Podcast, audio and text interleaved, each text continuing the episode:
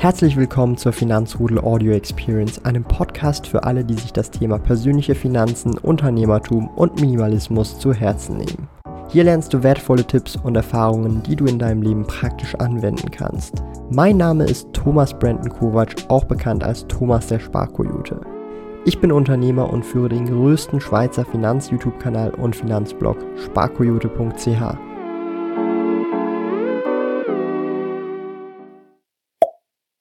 Du bist ja schon viel, viel länger an der Börse als ich, wahrscheinlich länger als ich auf der Welt bin. Und die Sache ist ja die, es gibt ja immer die Leute, die dann sagen, zum Beispiel, ja, du bist Investor, ist, kannst du das überhaupt moralisch vertreten? Du machst nichts, verdienst Geld durch Dividende und keine Ahnung was, investierst in jenes und dieses Unternehmen meine, solche Gespräche hattest du sicher schon mal oder irgendwie bist du auch mal konfrontiert worden. Wie gehst du mit solchen Sachen äh, oh, um? Ja, das, das, das gibt es ja immer wieder mal. Das gibt es immer wieder mal. Ja, so ethisch investieren, das kriegst du kaum hin. Gell? Du nutzt das halt und in deinem privaten Bereich kannst du ja ethisch leben, ähm, versuchen, soweit es halt geht. Vielleicht auch umweltschonend und so zu leben, aber so als Investor ist es schwierig, das kann man nicht hinkriegen, kaum hinkriegen, ja. Ich meine schon nur, wenn du auch egal wie, wie ESG und SRI das Unternehmen ja. ist, das hat halt trotzdem irgendwelche Lastwegen, das noch ja. irgendwie auf Diesel oder ja. was weiß ich, es hat fette Gebäude, Fabriken, die auch nicht alle nur mit Clean Energy laufen und also das kannst du gar nicht. Äh, kriegst du nicht hin. Kriegst du nicht hin, oder?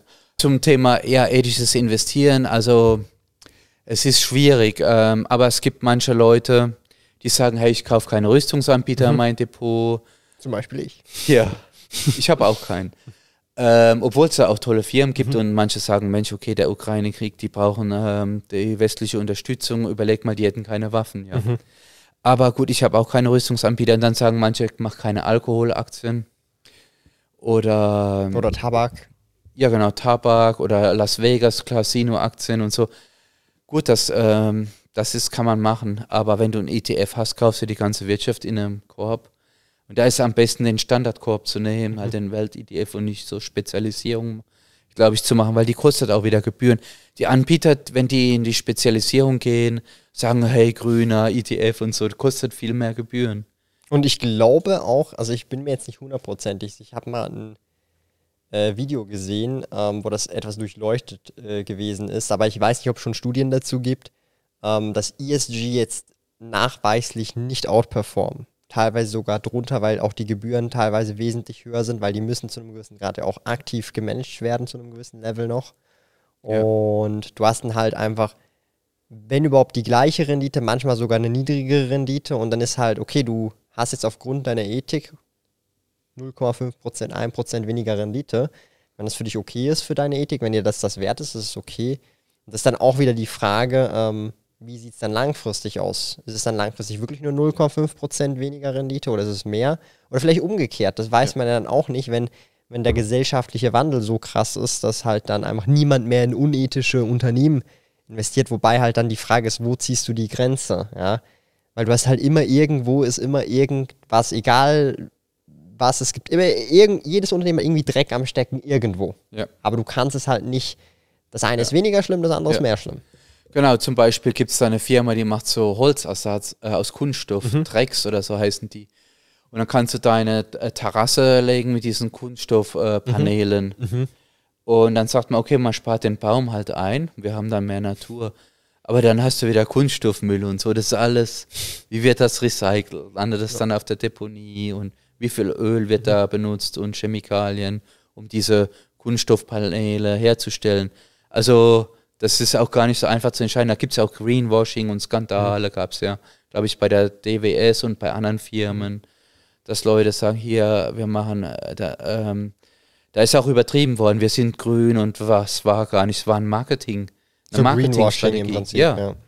So, also man muss da vorsichtig sein, deswegen einfach ein World ETF oder ein S&P 500 mhm. fertig und Standardprodukt. Mhm. Äh, oh, ja. Oder was ich bei Apple immer ganz geil finde, die sagen sich, ja, wir sparen jetzt das Netzteil ein und das Ladekabel und, oder nee, das Netzteil, das macht uns kompakter, wir sind ja. umweltfreundlicher, aber am Ende des Tages ist das iPhone immer noch gleich teuer.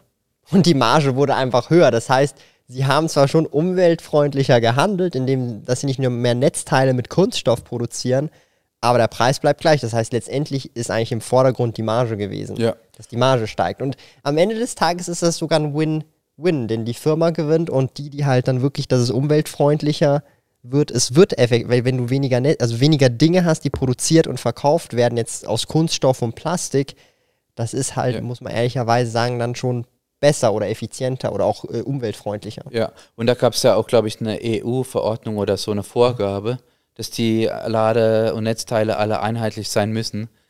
Ähm, das war wahrscheinlich auch aufgrund dessen, ähm, da musst du nicht für jedes einzelne Gerät ein eigenes Ladekabel und sowas. Ja, genau, du hast recht, ja, das ist, äh, aber manchmal sagen die, ja, genau, wir sind jetzt grüner geworden, da war das vielleicht eine Gesetzesvorgabe oder so. Ja, genau, aber das, äh, oder eben, und am Ende des Tages ist es einfach, die Marge wurde jetzt höher, weil der Preis vom iPhone wurde jetzt nicht um das Netzteil günstiger, sondern es ist immer noch genau gleich teuer wie das vorherjährige. Und dort hattest du noch ein Netzteil. Ja.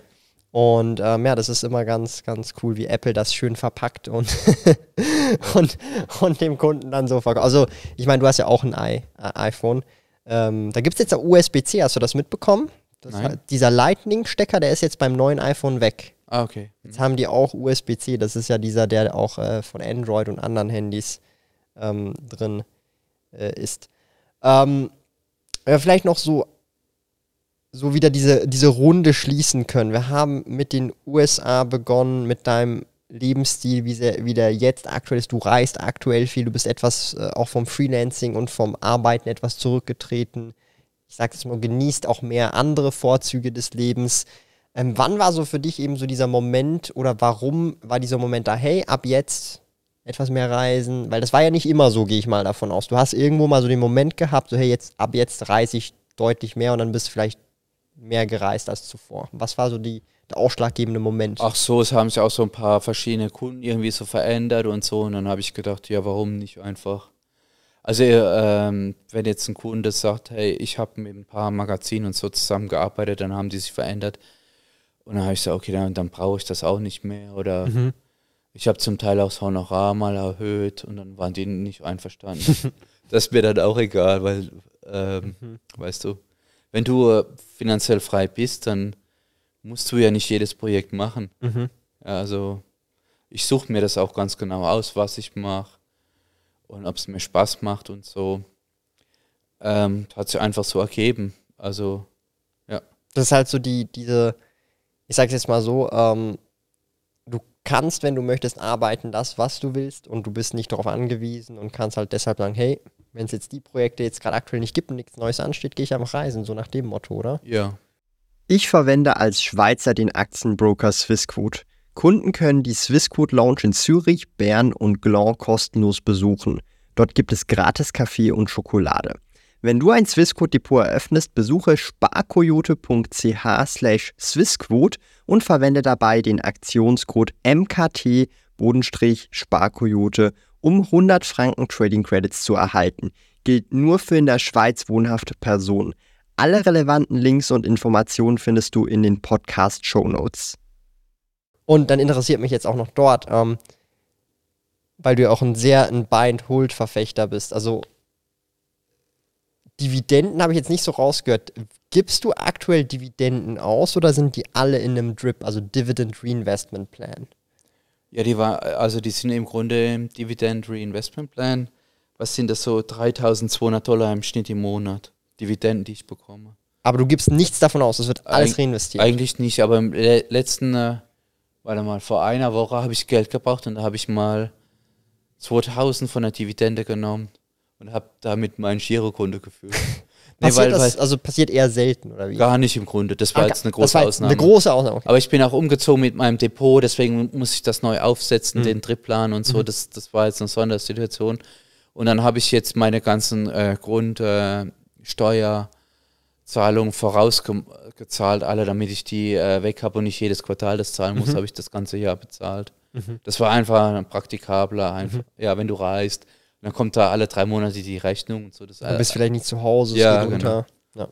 Ja. Ähm, Gibt es aber so einen Moment, wo du dir vielleicht sagst, in Zukunft, würde sicherlich auch viele interessieren, so, hey, okay, jetzt habe ich so viel Dividende, dass, dass ich so viel reinvestieren kann, jetzt kann ich das auch nochmal brauchen zum vielleicht noch mehr reisen? Oder gibt es da so einen Moment, wo du schon so. Oder? Vielleicht irgendwann, aber momentan steht es nicht an. Okay. Also ich lebe jetzt, kann davon leben von meinen Einkünften als freier Journalist Mhm.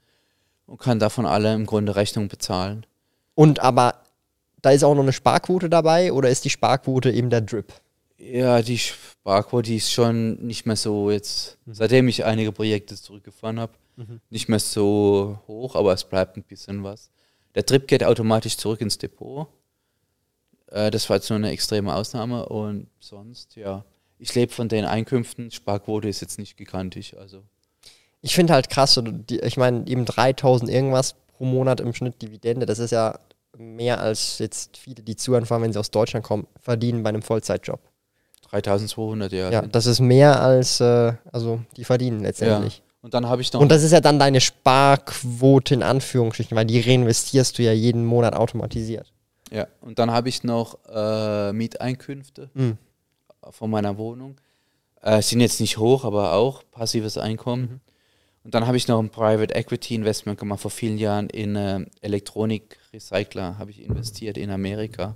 Und da ist der ähm, einer der Mitinitiatoren von Tesla eingestiegen. Der ist da auch jetzt im Aufsichtsrat, da ist JB Straubel. Der ist ganz interessant. Der will jetzt äh, ganz groß in diese Recycling einsteigen von äh, Batterien, Autobatterien. Ja. Weil das ist auch, das, das habe ich letztens auch so drüber diskutiert, so äh, ein, ein Elektroauto ist in dem Moment kaputt, wo halt dann wirklich die Batterie, weil die kannst du ja, in der Regel lohnt sich das nicht zu ersetzen, weil das ist ja unten alles. Also ich weiß nicht, wie man dem sagt, einfach unten, das ganze Auto ist ja alles voller Batterie und Ja. obendrauf ist dann Karosserie und alles. Ja. Das heißt, äh, ist nicht so irgendwie mit Motor austauschen, dann läuft es wieder, das, so ist es nicht. Lithium kann man irgendwie recyceln. und Genau, ganz groß aber das ist, aufziehen. glaube ich, noch nicht so, also so krass verbreitet, glaube ich. Ja, das fängt er das jetzt ist an aufzubauen, ja. Braucht es auch dringend, wenn wir so viele dann Elektroautos haben in Ja. Zukunft. Und Lithium ist auch begrenzt, glaube ich. So viele Minen gibt es gar nicht. Mhm.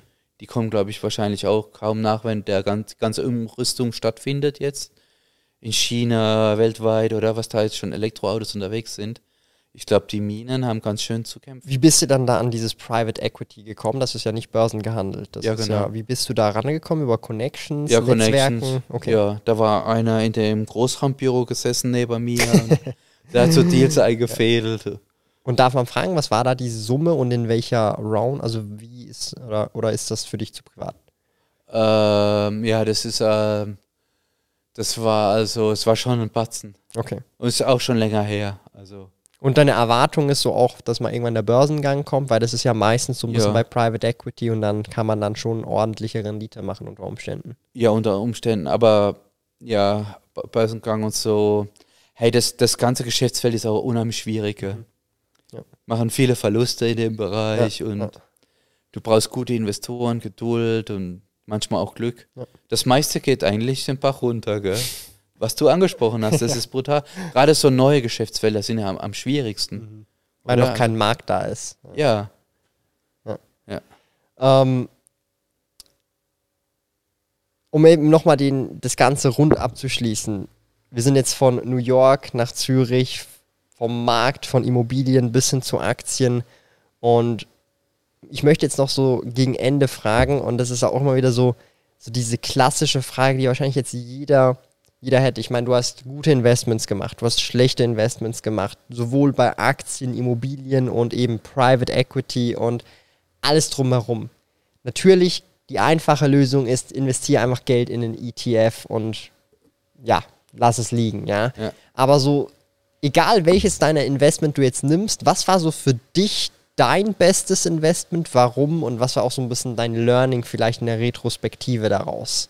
Und mit Bestes meine ich nicht immer unbedingt die beste Rendite, sondern auch insgesamt hinsichtlich Leben oder auch äh, Investmentstrategie, wo vielleicht auch mal Klick bei dir gemacht hat. Also was war das beste Investment? Also völlig egal, ob es jetzt Aktien, Immobilien, egal so. was.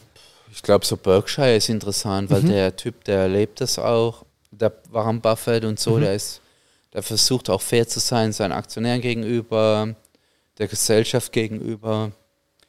Ähm, der könnte bestimmt auch so Sachen machen, die im grauen Bereich wären. Das macht er aber nicht als total interessanter Typ, äh, so als Mensch und als Charakter und will fast alles, was er aufgebaut hat, spenden. Also das ist ja echt der Wahnsinn. Ähm, und der ist so alt und arbeitet noch und ist motiviert. Also ist ein super Typ irgendwie. Da kann man also doch einiges von lernen. Und auch deswegen bin ich auch, ähm, ich lese so ähm, Bücher, Artikel über ihn oder schaue mir so Interviews mit ihm an auf CNBC oder die Versammlung, die es jedes Jahr gibt. Ähm, Warst du schon mal dort? ja, schon ein paar Mal. Das ist Oh, total cool. interessant, ja. Die ist doch in. Ist die in Omaha? Ja, genau. Doch in Omaha. Ja. Cool. Das ist so ein riesen Kongresscenter und das ist dann gefüllt mit Aktionären und riesen Schlangen und die, ich habe mal den Charlie Manga interviewt, seinen Geschäftspartner, den Co-Chef. Also persönlich. Ja, genau. Der kam da mit so einem großen Starbucks-Kaffee und mit einem Bodyguard. Geil. Ja. Hast du das Video noch? Findet man das auf YouTube? Nee, das habe ich, das ist schon lange her, du, das war schon, oh, das ist schon lange her. Und seine Sekretärin oder Assistentin, die, die ist ähm, Deutsche, also das war ganz ein, relativ einfach, Kontakt aufzunehmen. Geil. Und der ist super gut drauf und so.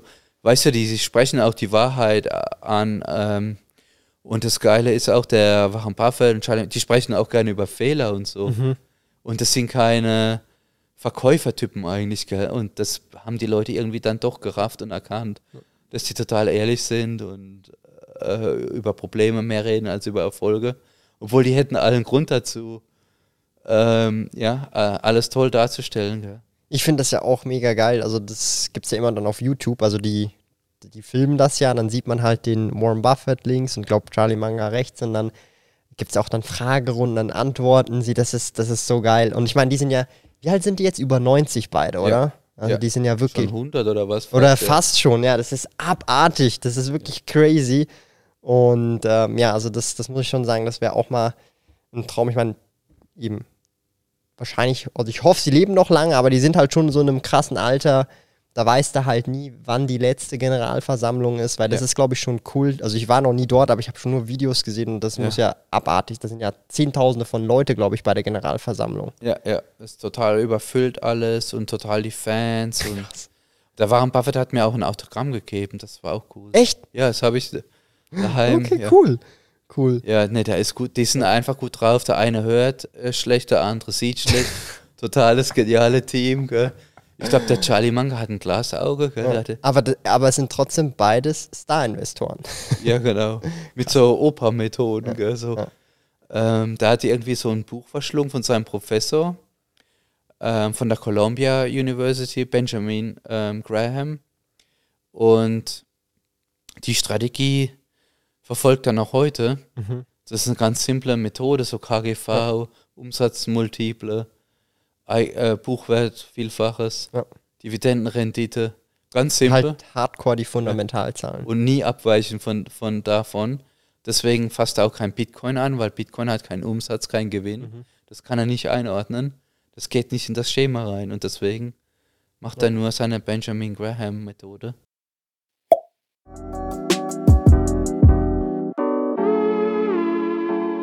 Lieben Dank fürs Zuhören. Neue Finanzrudel Audio Experience Episoden gibt es jeden Montag, Donnerstag und Samstag um 9 Uhr vormittags. Trete außerdem dem exklusiven Finanzrudel Community Club bei finanzrudel.ch/club und tausche dich mit tausenden Gleichgesinnten im Finanzrudel aus. Mehr über mich und meine Reise erfährst du auf meinem Blog www.sparkoyote.ch. Interessiert dich, an welchen Projekten ich aktuell arbeite, dann findest du mich auf Instagram at sparkoyote. Auf meinem YouTube-Kanal Thomas der Sparkoyote findest du aktuelle Videos zum Thema persönliche Finanzen, Unternehmertum und Minimalismus. Bis bald!